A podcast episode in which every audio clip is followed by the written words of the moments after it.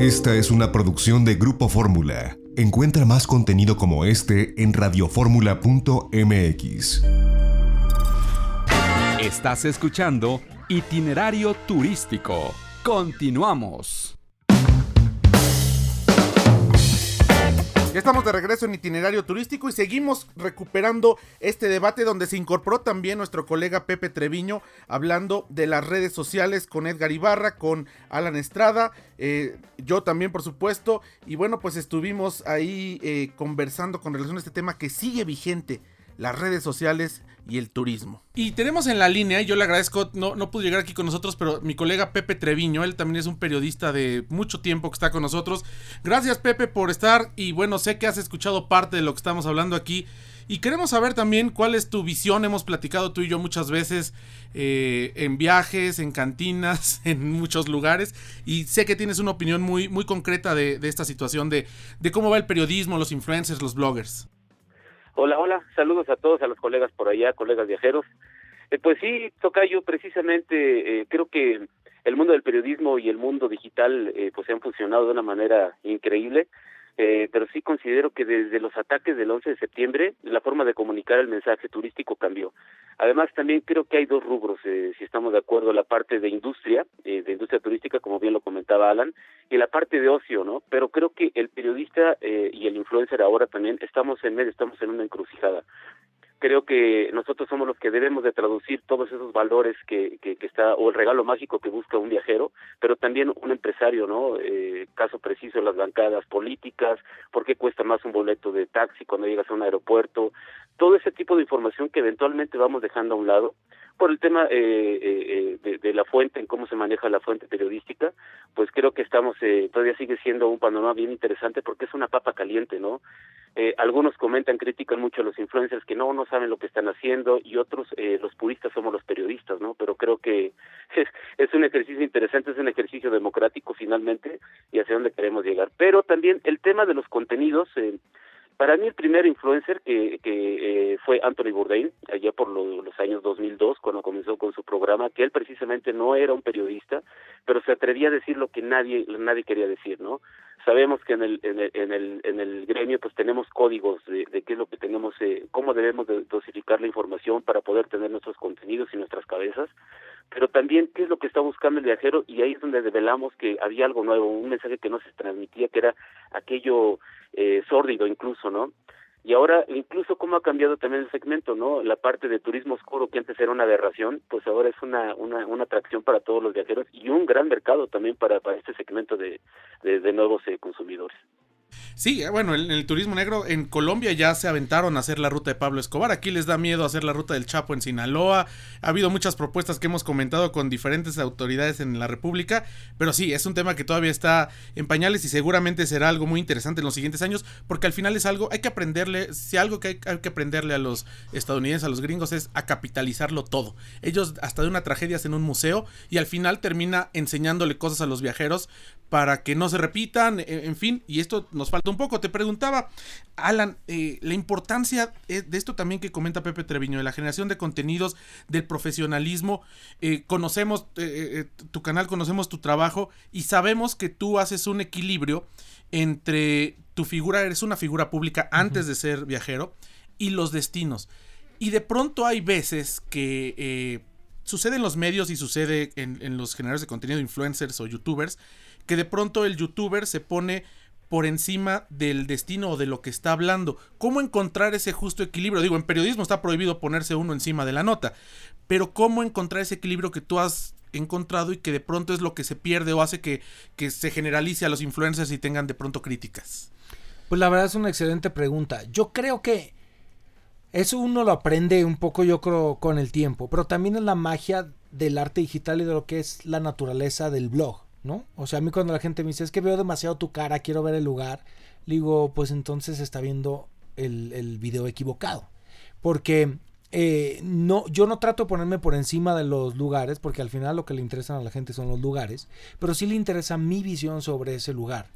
Y te voy a contar un experimento muy, muy curioso que hice hace ya varios años. Cuando le empezó a ir bien a mi canal, hice un viaje a, a Inglaterra y contraté un camarógrafo.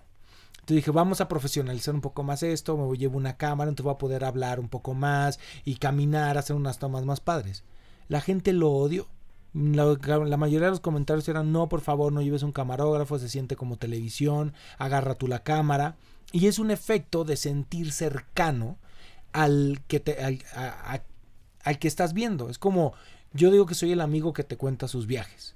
Entonces, si hay un tema de, de personal, o sea, digamos que la figura pública acaba supliendo el medio.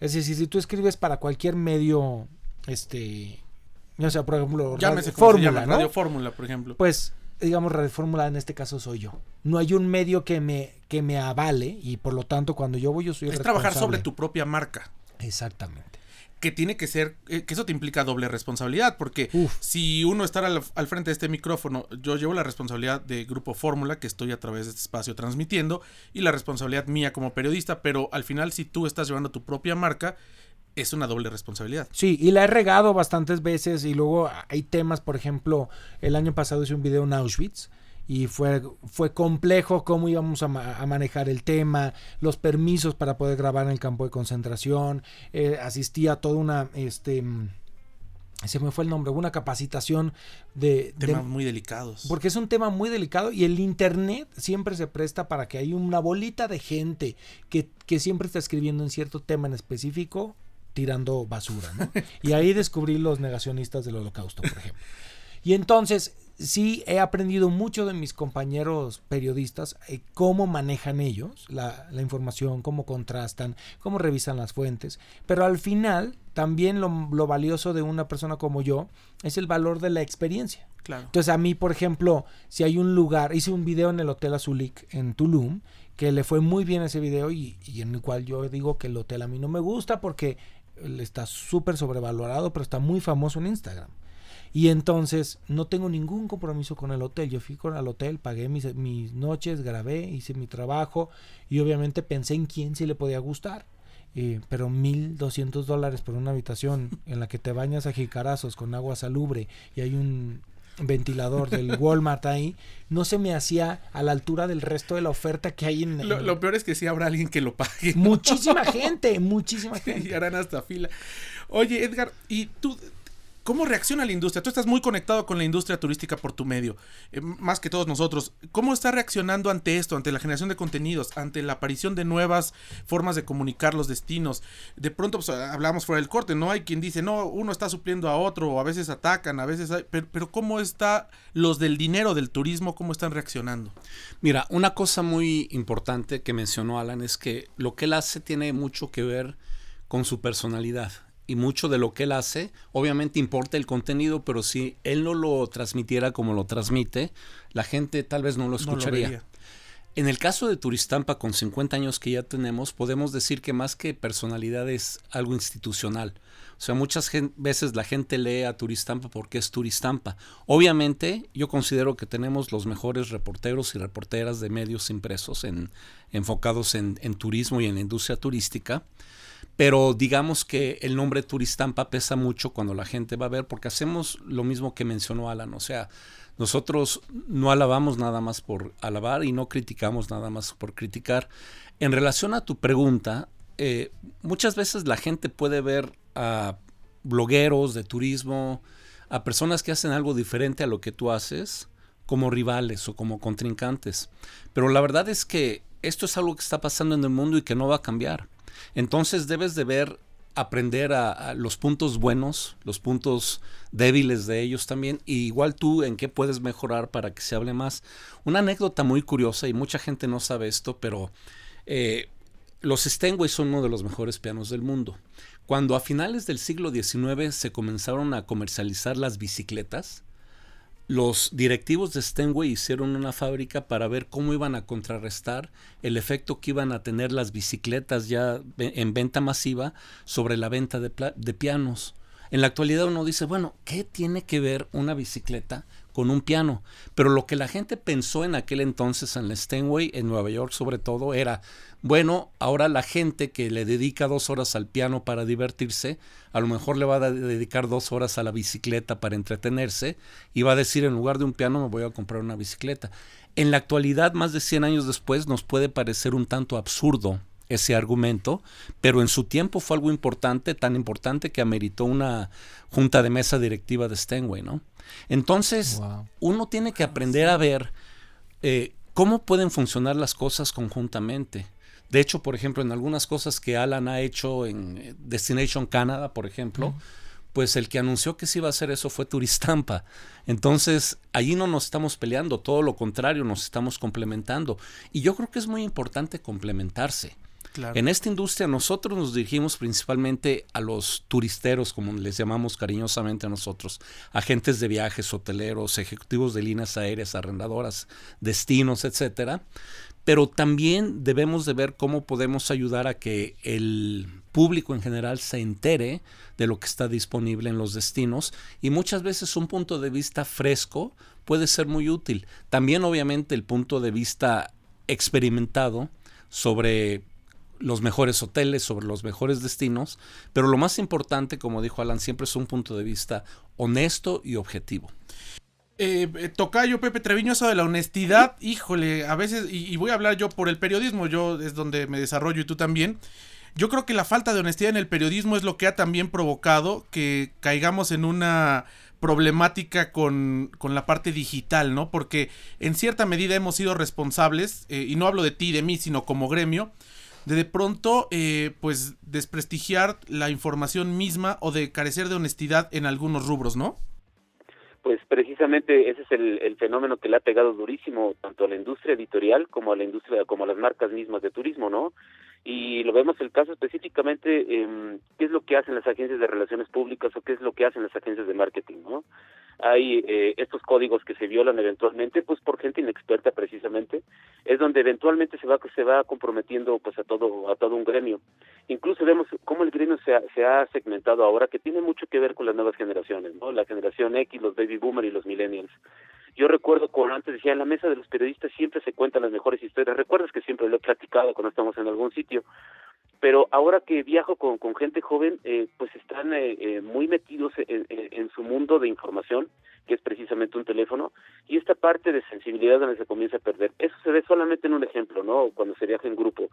Pero con lo que tú comentas acerca de cómo nos comprometemos y cómo eventualmente se desvirtúa la información, pues que los códigos realmente dejaron de existir eh, cuando el periodista dobla las manos, ¿no?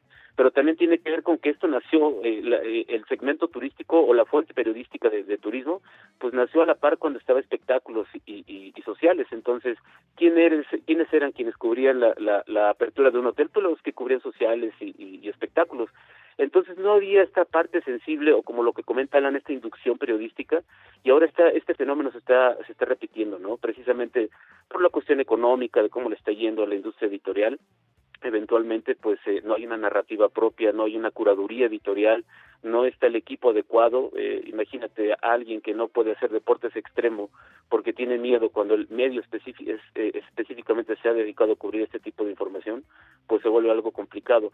Entonces hay varias aristas, ¿no? Eh, tanto la parte de la industria, eh, en general como la parte eh, periodística, pues tenemos mucho que ver y mucho que cambiar, pero también lo que comenta Edgar, es el momento de, de profesionalizar todos estos servicios. Un ejemplo de ellos, un gran blogger que comenzó como periodista y que no sabe qué es, él mismo lo ha dicho cuando he platicado con él, es Paco Nadal, ¿no? que está en el viajero en el país.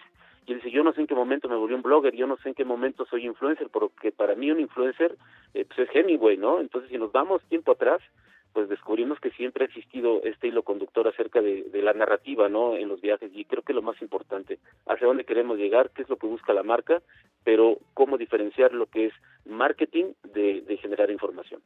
Bueno, tocas un tema fundamental que nos llevaría a una mesa que en otra ocasión eh, hay mucho a hablar, las agencias de relaciones públicas, digo, hay unas muy buenas y hay otras que también, híjole, se han de dedicado a, a, desvirtuar la industria turística, pero pues de eso hablamos en... Es, es, un tema muy largo, pero Alan, a ti en lo particular, estas agencias de marketing y de relaciones públicas también han tenido que cambiar, porque antes trataban con el medio de comunicación para temas turísticos y ahora tienen que tocar, eh, tienen que tratar con gente como tú, con influencers, con generadores de contenidos. Bueno, y yo creo que tienen un reto enorme, porque yo la verdad lo he visto. Yo en general, cuando empe yo empecé hace 10 años y solo hago cierto tipo de fans porque no me funcionan a mí para lo que yo hago. Entonces yo siempre trato de irme solo, casi siempre por mi Fans, cuenta. para quienes nos escuchan, son viajes de prensa donde Ajá. vamos y donde reportamos la experiencia. Exactamente. Entonces, a veces viajar en grupo a mí me merma mucho la experiencia de lo que a mí me gusta al viajar.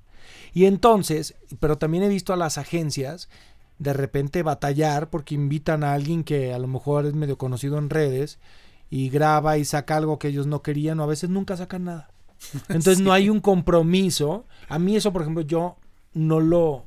No sé si es por, por el teatro, la disciplina teatral o algo de, que yo digo, no me cabe en la cabeza que alguien te invite a algo y nunca saques nada. O sea, es o sea, conocí de hecho a uno que él hizo un viaje y iba con su novia y luego terminó con su novia y dijo, como salía mi novia en ese viaje ya no lo voy a sacar. Y dije, wow, ¿de dónde está la- tu profesionalismo y tu ética? Creo que sí hay un La tema Rosa y a el de trabajar. Tijuana. Sí, hay, sí necesitamos trabajar en eso, pero creo que entonces ahí es cuando marca la diferencia. Marca. Oigan, se nos acaba el tiempo. Este, ojalá que podamos platicar pronto, Edgar. Como no, si me permites nada más decir algo sobre esto, es importante señalar que la cuestión ética en el periodismo no es que un tipo de periodismo sea ético y otro no lo sea. Hay blogueros que son muy éticos y otros que no lo son. Algunos que te hablan con las palabras correctas y otros que por otros intereses te recomiendan cosas que realmente no son recomendables. Y lo mismo sucede en los medios impresos. Claro. Hay medios como el mío y, y me puedo jactar de eso, que llevamos una línea derecha desde hace 50 años y que por eso la gente nos sigue todavía, ¿no? En y la felicidades por los 50 años. Pues, Alan, de verdad, muchísimas gracias por venir. Edgar, eh, Pepe Treviño, muchísimas gracias. Se nos va el tiempo con- como agua con ustedes y siempre aprende uno mucho platicando con ustedes. Muchas gracias. Gracias. Gracias. Hasta aquí itinerario turístico en este sábado con esta, este recuerdo del año 2019. Qué buen debate sostuvimos. A nombre de nuestra productora Lorena Bracho, se despide ustedes José Antonio López Sosa. Los esperamos próximo sábado en punto de la una de la tarde, tiempo del centro, aquí en Radio Fórmula 104.1 de FM. Itinerario turístico. Mañana de viaje en Fórmula en 14.70 de AM a la una de la tarde. Y como siempre, 10.30 de la mañana sábados en Telefórmula. Ahí los esperamos. Soy José Antonio López Sosa. Cuídense mucho, quédense en casa y pásenla bien.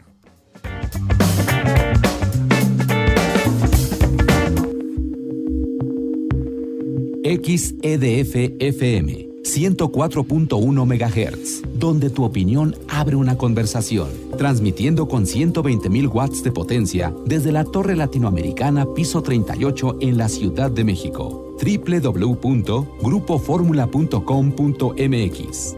Abriendo la conversación. Esta fue una producción de Grupo Fórmula. Encuentra más contenido como este en radioformula.mx.